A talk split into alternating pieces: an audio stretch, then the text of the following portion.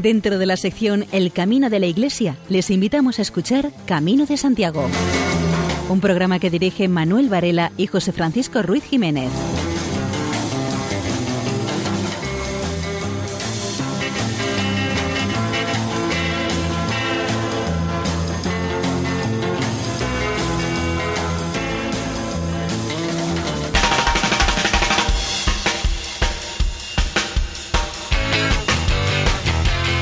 Una noche más eh, nos encontramos en nuestra peregrinación nocturna a través de las ondas de Radio María.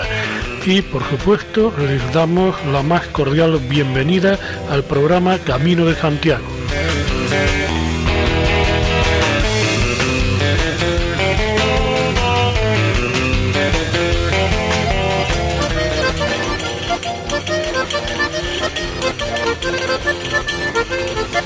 Sin más dilación pasamos a nuestro índice de contenido.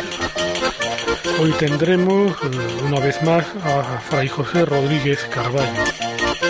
También escucharemos al Neander Cartagena de Santiago, Segundo Pérez. Y les haremos llegar noticias acerca de la ruta jacobea.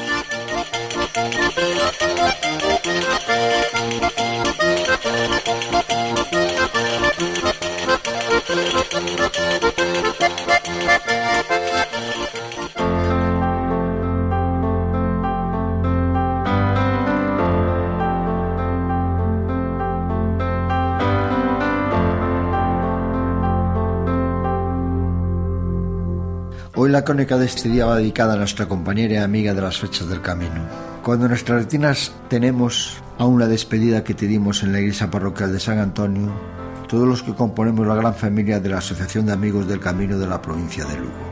Con su directiva al frente te dimos ese homenaje que tú te has merecido. Aún con los ojos enrojecidos por las lágrimas derramadas, cuando tus hermanos de la coral apenas podían cantar por la emoción del momento, al resto las lágrimas y el nudo de la garganta nos impedía casi hablar. Pero todos los que te hemos conocido sabemos que tú no querías esto, que querías estar en un segundo plano, pasar lo más desapercibida posible. Así lo han entendido todos los que de una forma u otra te conocíamos. Por la mañana temprano llegamos al poblado de Cebreiro. Este estaba cubierto de niebla. Nosotros hicimos entrar en el santuario a rezar una oración en tu honor. Allí, a los pies del altar del pequeño Santiago y a los pies de ese gran peregrino que lo fue Elías Baliña, extendimos tu pañuelo de las flechas que con tanto cariño nos habías confeccionado para todos. Rezamos una pequeña oración bajo la mirada de otro de los grandes peregrinos ilustres que como tú han realizado, que no es otro que San Francisco de Asís. La Virgen y el Cristo que preside el altar mayor, rezamos con alguna que otra lágrima que resbalaba por nuestros rostros. Te pedimos perdón por las lágrimas, pues sabemos que a ti no te había gustado, pero también te pedimos perdón por haber dejado en la lápida de Elías Baliña una de las rosas blancas que llevábamos para tu homenaje. Sabemos que sí, sabrás perdonarnos. Después de un rato, esperamos a que llegaran el resto de personas que hemos tenido el honor de haber estado allí. Después de subir al alto de San Roque, nos hemos dirigido todos juntos hasta el lugar que habías escogido para depositar tus cenizas, el lugar donde tú has querido descansar, de todos los kilómetros que has hecho por todos los caminos de la provincia de Lugo, que tú has querido que recorriésemos juntos. Allí, al lado de un mejón, en un lugar solitario, como a ti te había gustado, rodeado de flores y verdes con unas preciosas vistas, allí tu familia depositó las cenizas en una ceremonia sencilla y austera, como a ti te gustaba, con una pequeña representación de tus amigos. Muy cerca de donde tú estás también está enterrado otro de los grandes defensores del camino, don Elías Baliña. Nosotros, cada vez que pasemos junto a un mojón del camino, sabremos que tú estás con nosotros, que estamos haciendo el camino a la tierra y que por tu capa de componente de la coral nos estás protegiendo por el buen camino. Tú estás haciendo otro camino más importante. Cada vez que miremos al cielo en noches despejadas y veamos el cielo estrellado y sobre todo observemos la Vía Láctea, sabremos que esas son las señales de tu mismo camino, como a nosotros las fechas que nos van guiando. Sabemos que tú, con la ayuda de Santiago, vas a conseguir acabar este camino. Has dejado una huella imborrable en nuestros corazones, que esa amistad y ese cariño que hemos tenido contigo, que tú has correspondido con creces, siempre estarás presente y tu lugar no lo va a ocupar nadie. Sabemos que no querías homenajes. Esto no es un homenaje, es una muestra de cariño hacia ti y tu familia, a la cual le mandamos nuestro amor y cariño.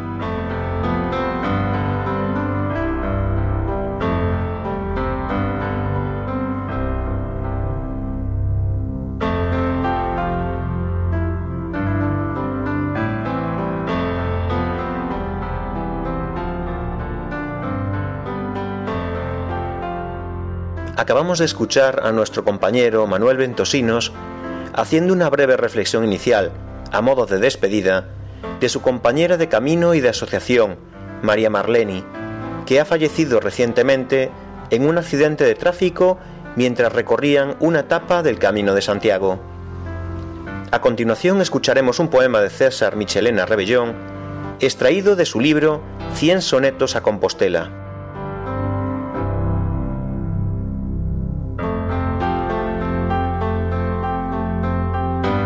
Isla de Cristandad, aquí surgida, oasis que restaura nueva ruta, que un marrojo nos abre en absoluto seguridad para cruzar la vida, porque en la noche vemos florecida de estrellas esa senda que ejecuta ese blanco fulgor, con que disputa el cielo mismo, luz de amanecida. Santo Caminos de Santiago Iniesto, faro de orientación a mi andadura que tu seguridad me lleva presto. A ese soñador mundo de tu anchura que al ahuyentarme del vivir funesto logra alcanzar tu eternidad futura.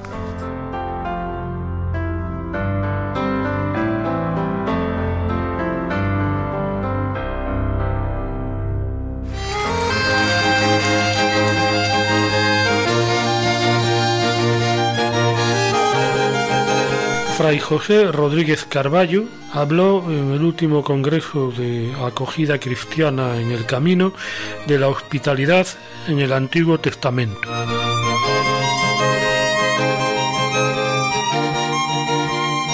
Como todos los grandes clásicos de la humanidad, también la Biblia conoce, practica y recomienda la hospitalidad acogida para con los extranjeros, huéspedes y peregrinos, y para con todos aquellos que forman parte de los extra, es decir, aquellos que están fuera del grupo de pertenencia, tierra, lengua, cultura, religión, instituciones.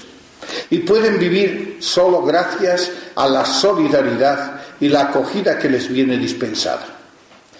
Historia de alianza entre Dios, Israel y la humanidad. El Antiguo Testamento reserva un lugar del todo particular a la hospitalidad y acogida del otro, de tal modo que, aun cuando hay oscilaciones entre la afirmación de que Dios protege a los extranjeros, Salmo 146, y la afirmación de que Dios los gobernará con cetro de hierro y los quebrará como jarro de loza, Salmo 2, sin embargo, si pasamos del ámbito meramente histórico al análisis de los textos, no tardaremos en descubrir una línea progresiva y coherente que atraviesa tanto el Antiguo como más tarde el Nuevo Testamento, en la que se ve la afirmación de una humanidad hospitalaria, en la que ninguno se considere extranjero para el otro, tanto a nivel personal como comunitario.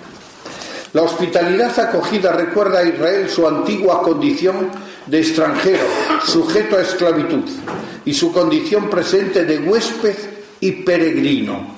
Esto, por ejemplo, va a ser un texto que encontramos en la primera carta de Pedro y que, por ejemplo, San Francisco de Asís pues hará suyo.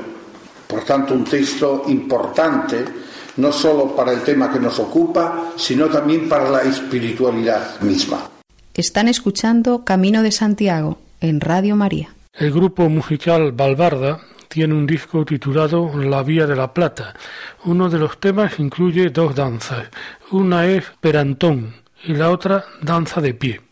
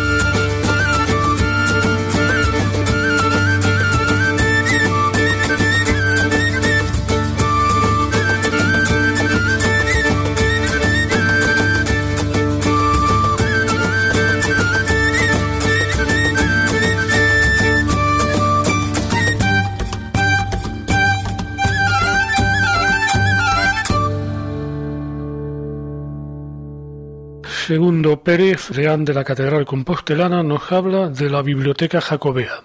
En la biblioteca de la, de la catedral, con la colaboración que nos han pagado una becaria, eh, en vez de la biblioteca del Cabildo, que sería imposible pues meter allí de todo, eh, hemos hecho ya que esa biblioteca sea una biblioteca de tema jacobeo, se ha recogido de toda España, del extranjero, etc. Todo eso se podrá digitalizar y pasar pues ahí. Por lo tanto, yo creo que es, que es una faceta muy importante porque nosotros somos unos testigos de paso. Escuchamos nuevamente a Segundo Pérez, ahora hablando de la peregrinación. Peregrinar mirando al futuro. La peregrinación en el nuevo milenio a Compostela lugar de perdón, de catolicidad y de encuentro, se convierte en cenáculo donde el Espíritu Santo se derrama para cantar las alabanzas de Dios y para difundir el Evangelio de la paz. El retorno de los peregrinos, decíamos, es misionero. El peregrino, al retornar a su vida diaria, está llamado a comunicar su experiencia del camino y de la meta. El peregrino, como verdadero testigo, debe transmitir en la familia, en la comunidad cristiana y en la sociedad que ha visto y oído. Y este es sin duda ninguna uno de nuestros retos, posibilitar esta realidad. En su ámbito de vida podrá reconstruir la fraternidad, porque ha experimentado la unidad en el camino y en la meta. Santiago de Compostela ha podido ser vínculo de pueblos porque la búsqueda de una meta común y el encuentro con el trascendente los ha fraternizado. Las fuerzas disgregadoras del egoísmo y las particularidades excluyentes flexionaron a favor de una convivencia humana, cultural y social profundamente lúcida. La luz del Evangelio guía a los cristianos para descubrir en estas manifestaciones de la civilización contemporánea los nuevos atrios de los gentiles en los que puedan anunciar la salvación y para reconocer los signos de la ansia que conduce los corazones hacia el pórtico de la gloria, casa del Padre. La peregrinación a la tumba de Santiago, las raíces apostólicas de la fe, a los fundamentos incomovibles de la vida, orientan las encrucijadas personales y colectivas, reaviva la fe y enardece el celo apostólico. La renovación espiritual, propiciada por la peregrinación purificadora, la convivencia realmente católica, la proximidad a la memoria viva de un testigo del Señor, se convierten en impulso evangelizador.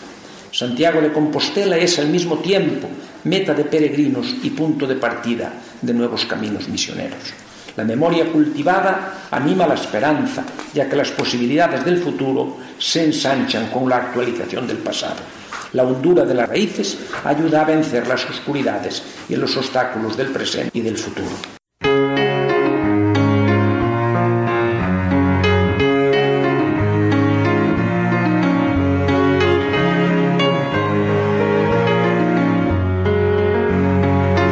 Llegamos a la sección Símbolos del Camino. María José López nos habla hoy de las ciudades en el camino.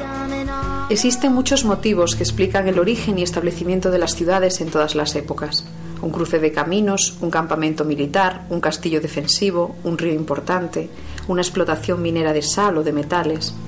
En todos los casos, sea la fundación antigua o de origen vial, el camino ha dejado una impronta en las ciudades por donde pasa, de tal manera que aún hoy puede detectarse con cierta facilidad, pese a los cambios sufridos.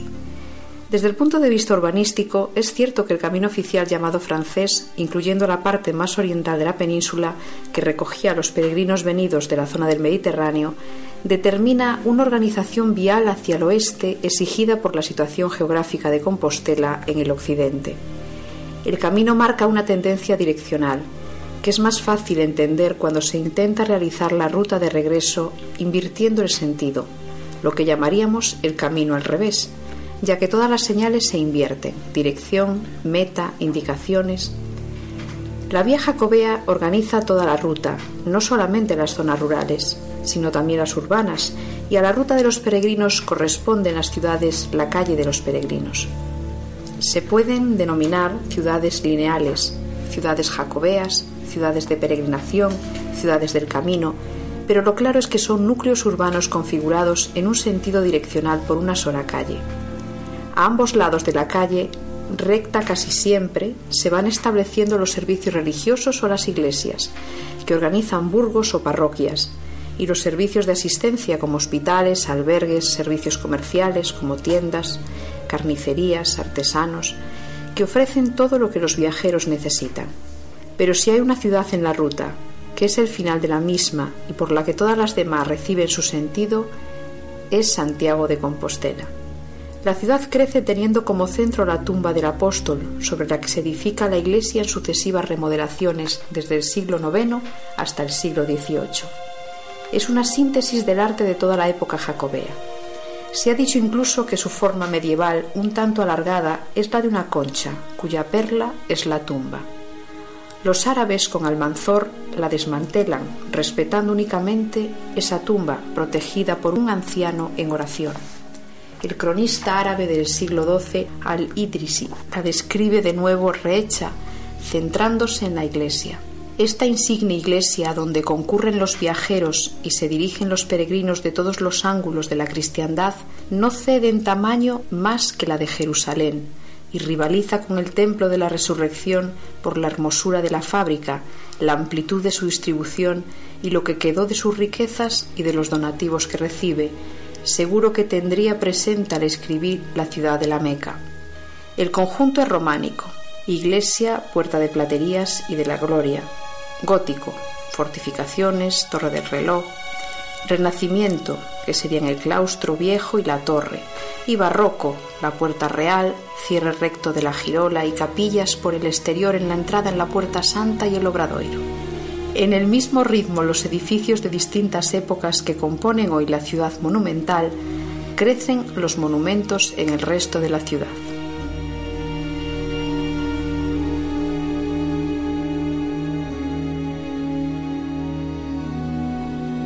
La Escolanía Ángeles de Compostela ha publicado un disco titulado A la Puerta del Paraíso. Ahora interpretan Stabat Mater de Pergolesi.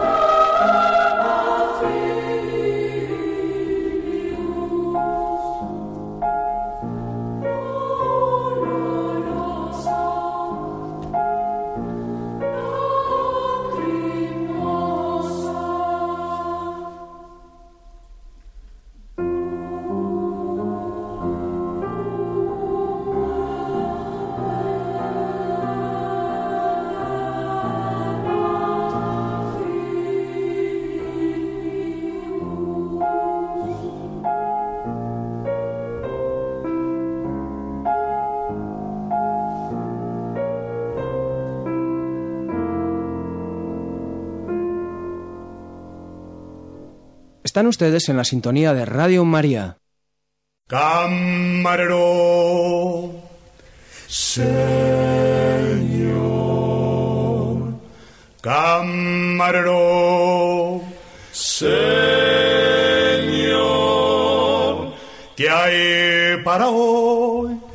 En su sección Viandas en el Camino, Luis Miguel Galvez eh, nos hace referencia a los orígenes del Camino de Santiago en su vertiente gastronómica. Solo mi asado con patatas fritas, sesos huecos, hígado, liebre chateaubriand. Félix Pacho Reyero dio a conocer el siguiente trabajo sobre gastronomía en el Camino de Santiago el 24 de noviembre de 2006 en el albergue de peregrinos Siervas de María en Astorga. Posteriormente, este trabajo fue publicado en la revista Histórica y durante varios programas nos acompañará.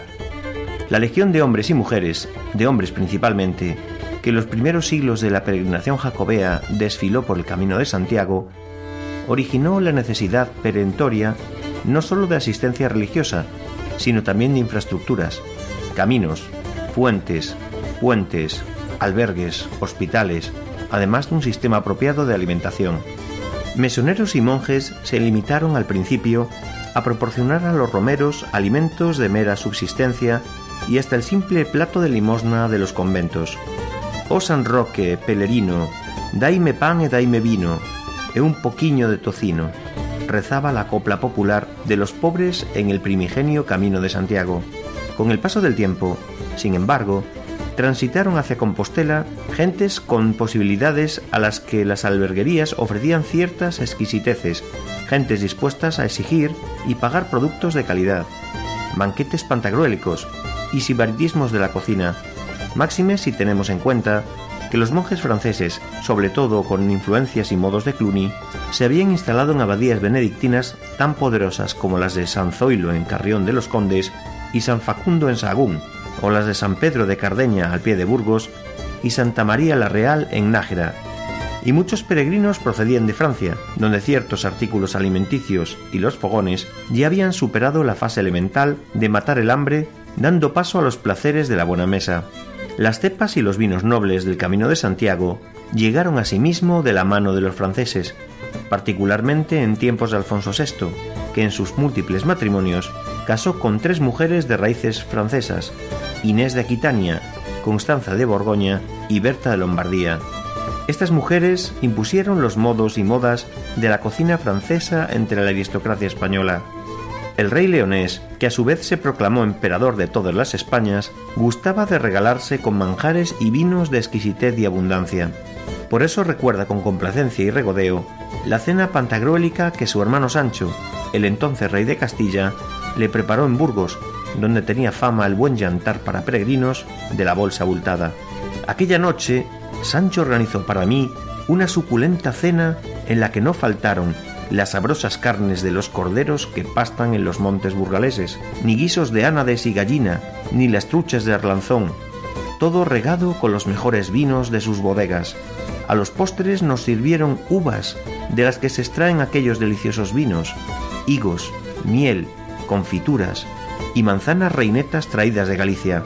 Bellas mozas ataviadas con túnicas de lino, que traslucían el brillo de sus cuerpos jóvenes bravos como gacelas, escanciaron para nosotros sidra con ricos mayolos dorados. La peregrinación a Santiago desde media Europa, Alemania, Holanda o Italia, pongamos por caso, duraba un promedio de seis meses entre ida y vuelta, y los gastos ascendían a unos 100 días del jornal de un carpintero, mucho más que ahora. El peregrino acomodado se proveía de caudales suficientes y aún sobrantes para los gastos que podían ser menores si lograba acomodarse y alimentarse de manera gratuita en algunos albergues. Los pobres salían al camino confiados únicamente en la providencia de Dios, la ayuda del apóstol y la largueza de los hombres. No todos los hospitales podían ofrecer alojamiento y comida a los peregrinos, aunque sí lo hacían muchos, de acuerdo con las dotaciones y rentas fundacionales, como constaba, por mencionar un caso, en la escritura otorgada por Alfonso VI para la alberguería de Burgos. El establecimiento servirá específicamente para uso de los pobres y sustento de los peregrinos. Sin embargo, había hasta albergueros privados que ni daban comidas ni vino, y el peregrino tenía que ingeniárselas para limosnear o comprar alimentos donde Dios le diera entender, aunque los ingiriese luego la posada.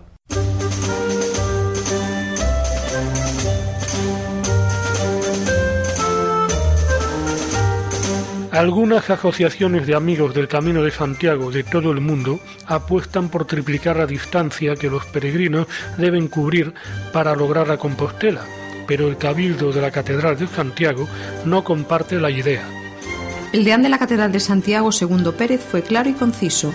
El Cabildo no contempla la posibilidad de cambiar el número de kilómetros necesarios para obtener la acreditación de peregrino, la Compostela. Seguirán siendo 100. El máximo responsable de la Basílica Compostelana responde así a la propuesta que planteaban algunas asociaciones de amigos del camino. Lo que se proponía era aumentar a 300 los kilómetros que deberían hacer los peregrinos, tanto los que hacen la ruta a pie como los que hacen en bicicleta, para conseguir la Compostela al llegar a la meta final de la, la catedral. Segundo Pérez explicó que no se pueden cambiar de criterio de cualquier manera. Están establecidos los 100 kilómetros desde hace ya muchos años y no hay un motivo de peso para cambiarlo. Además es muy complicado porque unos piden 300 kilómetros pero otros solicitan otras distancias, así que el Cabildo no contempla cambiar. Mañana 30 de junio acaba el plazo para enviar fotografías al primer concurso fotográfico que organiza la Asociación de Amigos del Camino de Santiago de Toledo en Escalona. Este concurso se organiza con el lema Recuerdos del Camino de Santiago. La idea es dar a conocer los caminos a Santiago, su entorno y los peregrinos, con un premio especial al Camino de Santiago a su paso por la provincia de Toledo. Las fotos que se envíen serán originales y su autor no ejercerá una actividad fotográfica como profesional. Las fotografías tendrán un tamaño de 20 por 30 o de 20 por 28 centímetros y habrán de presentarse sobre cartulina negra del tamaño mínimo de DIN A3. En la sala de exposiciones de la Biblioteca Municipal de Escalona se inaugurará una exposición con fotos de las presentadas el día viernes 17 de julio y permanecerá abierta al público hasta el 31 del mismo mes. El 17 de julio también será la entrega de premios.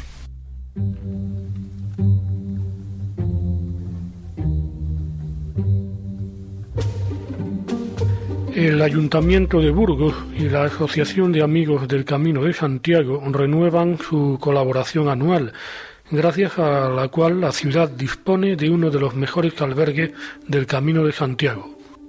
Mediante este convenio el consistorio gestiona el albergue de la Casa del Cubo y la asociación se encarga del mantenimiento. Se introduce como novedad en el acuerdo que Amigos del Camino de Santiago destinará, si lo hay, el superávit que obtenga a mejoras de este edificio. La asociación se encarga del mantenimiento del albergue y del ascensor que une la calle Fernán González con San Esteban.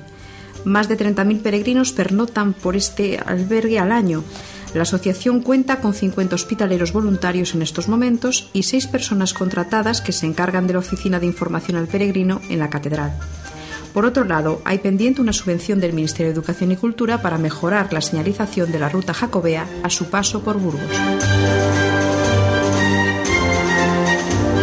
La Asociación de Amigos del Camino de Santiago de la provincia de Lugo reclama como medida inmediata una buena señalización. Es urgente regular adecuadamente el tráfico de vehículos en las zonas más transitadas de las rutas jacobeas. La mayor parte de los tramos conflictivos coinciden con carreteras de intensa circulación y el mayor peligro para los caminantes son los coches. Los responsables de las asociaciones dicen que están hartos de alertar sobre el peligro que esto genera y lamentan que tenga que acontecer estos sucesos trágicos como el último atropello para que el problema salga a la luz reclaman atención de las diputaciones provinciales, de gobiernos autonómicos y del gobierno central, administraciones a las que compete el cuidado de las distintas vías que se cruzan con los caminos de Santiago. Hacer pasos elevados en subterráneo para cruzar sería lo ideal a largo plazo, pero ni siquiera pedimos eso ahora. Lo más urgente es pintar pasos de peatones en los lugares donde es imprescindible que los peregrinos atraviesen carreteras, tan simple como eso. Pintar un paso de peatones cuesta 184 euros contratando una empresa particular, mucho menos si lo hace una administración pública con medios propios.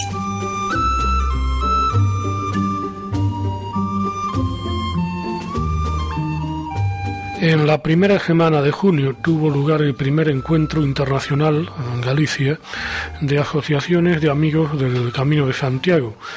Se organizó en el marco de la celebración del octavo centenario de la peregrinación de San Francisco de Asís a Compostela, una de las más célebres peregrinaciones a Santiago en la Edad Media. Al final de este encuentro internacional de asociaciones de amigos del camino se hizo pública una declaración esa declaración empieza diciendo que en la actualidad asistimos a un sorprendente renacimiento del Camino de Santiago. La peregrinación a Compostela, con un origen eminentemente europeo y occidental, se ha redimensionado como un fenómeno de alcance mundial, convertido en una moderna propuesta de carácter abierto, plural, para el diálogo y el encuentro multicultural entre los miles y miles de peregrinos de todos los continentes que sienten la inquietud de recorrer esta ruta. En esta revitalización de la peregrinación jacobea, el papel de las asociaciones de amigos del Camino de Santiago, iniciado en 1950 por la Sociedad Francesa y a partir de 1962 por la Asociación de Estella, ha sido esencial y protagonista. Han impulsado el mantenimiento del sentido espiritual del camino y de sus valores universales, como la fraternidad, la hospitalidad, la solidaridad, el diálogo, la concordia, voluntariado y el asociacionismo jacobeo. El movimiento asociativo ha promovido la investigación sobre el camino y la peregrinación jacobea. Ha señalizado miles y miles de kilómetros, recuperando viejos caminos, abriendo nuevas rutas. Un trabajo continuado con actividades relacionadas con la información y la difusión de estos itinerarios en todos los medios de comunicación, en libros y revistas, y en los últimos años a través de las redes sociales que muestran su vitalidad y su poderosa capacidad de convocatoria. Una de las principales expresiones de la aportación del movimiento asociativo ha sido el ingente impulso que ha dado a la hospitalidad, creando albergues para la acogida, enviando hospitaleros voluntarios. Continuar e impulsar la investigación del fenómeno jacobeo es vital para lograr la revalorización del camino y sus valores, así como la recuperación y conservación de las rutas, de su patrimonio y entorno natural, y el rico legado espiritual que engloba este fenómeno único en el mundo. La comunicación y difusión de este conocimiento, realizada a través de congresos, encuentros, conferencias, redes sociales, radio, prensa escrita, televisión, internet, folletos, libros, revistas, boletines de asociaciones o actas de congresos, es fundamental para la preservación y difusión del espíritu peregrino, así como para la dinamización de las actividades informativas, asistenciales y hospitalarias de las asociaciones, sin cuya labor sería impensable comprender la dimensión ecuménica del Camino de Santiago en este siglo XXI. El apasionado debate sobre acogida y hospitalidad demuestra que se trata de uno de los temas más ligados a la esencia del camino, los miles de hospitaleros que sirven voluntariamente en los albergues constituyen la otra cara de la peregrinación y son indispensables para la marcha de los peregrinos y la custodia del espíritu más auténtico de la peregrinación. A todos ellos debemos nuestro más sincero agradecimiento. Al mismo tiempo, se ha destacado la relevancia fundamental de la acogida en lugares tan emblemáticos como la Catedral de Santiago, cuyo sepulcro apostólico constituye la motivación y la meta del camino. Para completar este aspecto fundamental, sería buena y necesaria la creación de un albergue de donativo en la ciudad de Santiago. De igual modo, en el ámbito de las relaciones de las asociaciones de amigos del camino con las instituciones, se destaca la necesidad de que las administraciones públicas cuenten con la ayuda y cooperación de las asociaciones. Estas son lugar de encuentro para los asociados y espacios de información, en el más amplio sentido del término. Las rutas jacobeas y el respeto medioambiental implícito en ellas pueden ser usados para incentivar aspectos significativos de la, recuperación del patrimonio histórico y etnográfico. Es necesario dotar de recursos específicos al Camino de Santiago para coordinar actuaciones y es imprescindible la relación de las asociaciones con las instituciones públicas y privadas y en especial con la Iglesia. Los retos del presente son numerosos, en ocasiones de ardua naturaleza, pero las orientaciones de futuro para el asociacionismo jacobeo se presentan muy esperanzadoras. Una de las urgencias más importantes es mejorar el espacio físico, contribuyendo a su limpieza, sustituyendo tramos peligrosos como carreteras por tramos seguros. Debe cuidarse la diferencia entre turismo y peregrinación, velando y respetando la especial naturaleza del peregrino, sobre todo la de los peregrinos de largo recorrido. En este sentido, debemos seguir insistiendo en la información, un reto asumido por las asociaciones, incluso las más lejanas, como la australiana, que edita una revista con artículos sobre la Compostela Jacobea y las rutas de la peregrinación a Santiago. Uno de los retos del presente y del futuro es lograr el relevo generacional, integrando a los jóvenes. Es necesario sentarse sobre bases de apertura, olvidando prejuicios, gracias a la savia nueva del necesario relevo generacional. Pese a tales retos, el futuro es fascinante. Por todo ello, dadas estas conclusiones, podemos afirmar que en la actualidad, ya en pleno siglo XXI, el espíritu jacobeo está más vivo que nunca y que las asociaciones de amigos del camino siguen y seguirán impulsando la defensa a ultranza de la peregrinación tradicional y de sus valores universales, amistad, diálogo, entendimiento mutuo, concordia, hospitalidad. Deseamos que este sea un primer paso para que Santiago reafirme su vocación de lugar de encuentro al final del camino y que estas reuniones internacionales se sigan organizando cada cierto tiempo.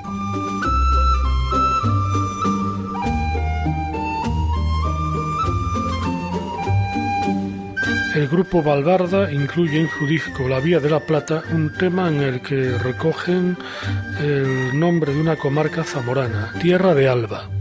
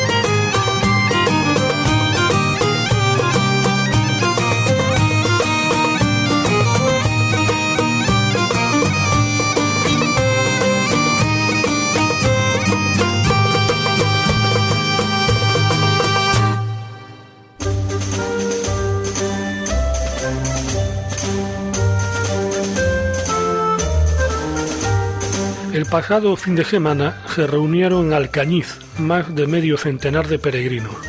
Además de para conocer la ciudad, el encuentro sirvió para recordar a los peregrinos que han muerto en el camino.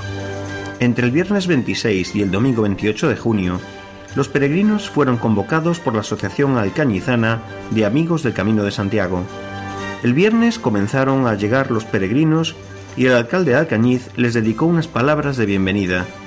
Tras un tente en pie, parte de los asistentes se instaló en el recinto ferial y la otra parte en hoteles de la población.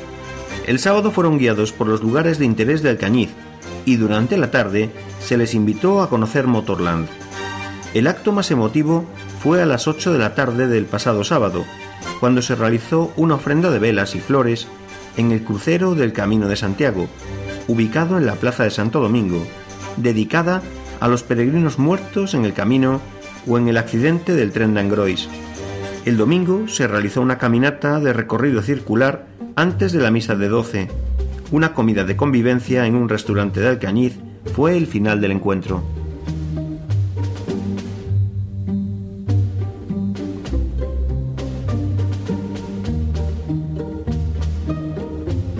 El atractivo del Camino de Santiago no parece tener límites. El pasado mes de mayo volvió a marcar récord y Santiago recibió en ese mes a más de 30.000 peregrinos.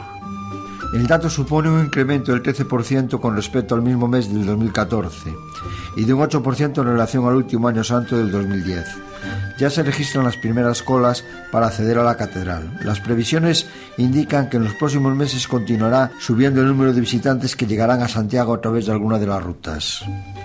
El camino francés no cede el podio y continúa siendo la opción preferente para el 66% de los peregrinos.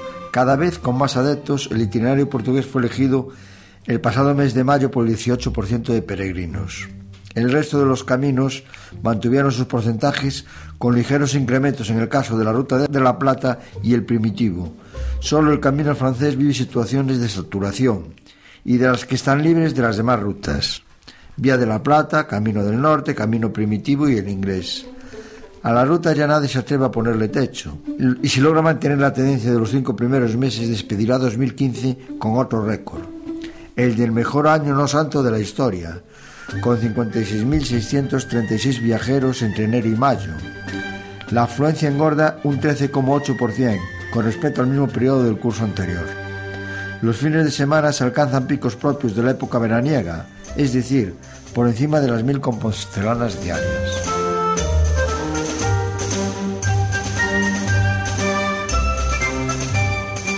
La belleza del Camino de Santiago asombra a la defensora del pueblo, Soledad Becerril, acompañada por la senadora María Jesús Sainz y otras cuatro amigas, completó tres etapas de la ruta. Soledad Becerril fue la primera mujer en ser nombrada ministra en democracia. Desde 2012 es la defensora del pueblo. Completó durante un fin de semana tres tramos del Camino de Santiago, Ocebreiro Triacastela, Melí de Arzúa y Arca Santiago. Lo hizo acompañada por María Jesús Sainz, la organizadora, y por otras cuatro amigas en común procedentes de distintos puntos de España.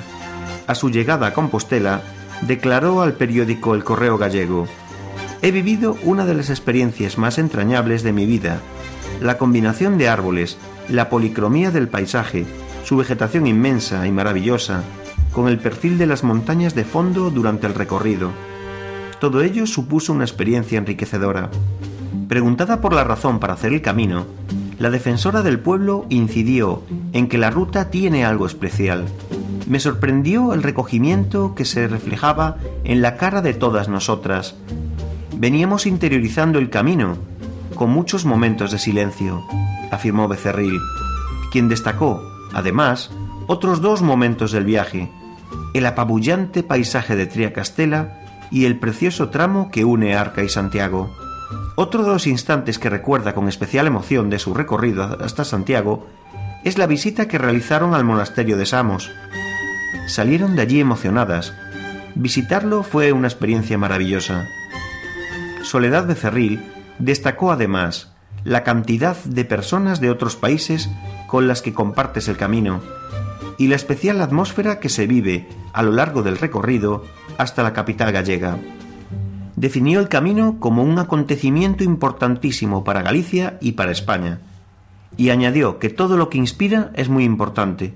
También destacó que la conservación del camino, que trasciende más de ocho siglos, debería ser un orgullo para todos.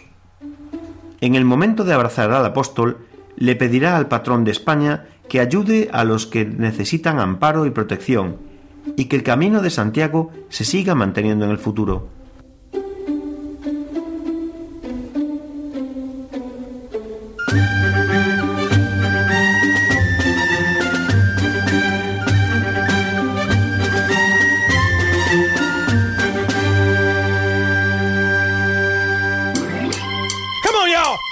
Saw her face.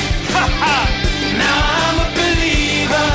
Listen, not a trace of doubt in my mind. I'm in love. I'm a believer. I couldn't leave her if I tried. Hemos llegado al final de nuestro caminar nocturno a través de las ondas. Recuerden que la próxima cita será dentro de dos semanas. Buenas noches y feliz andadura.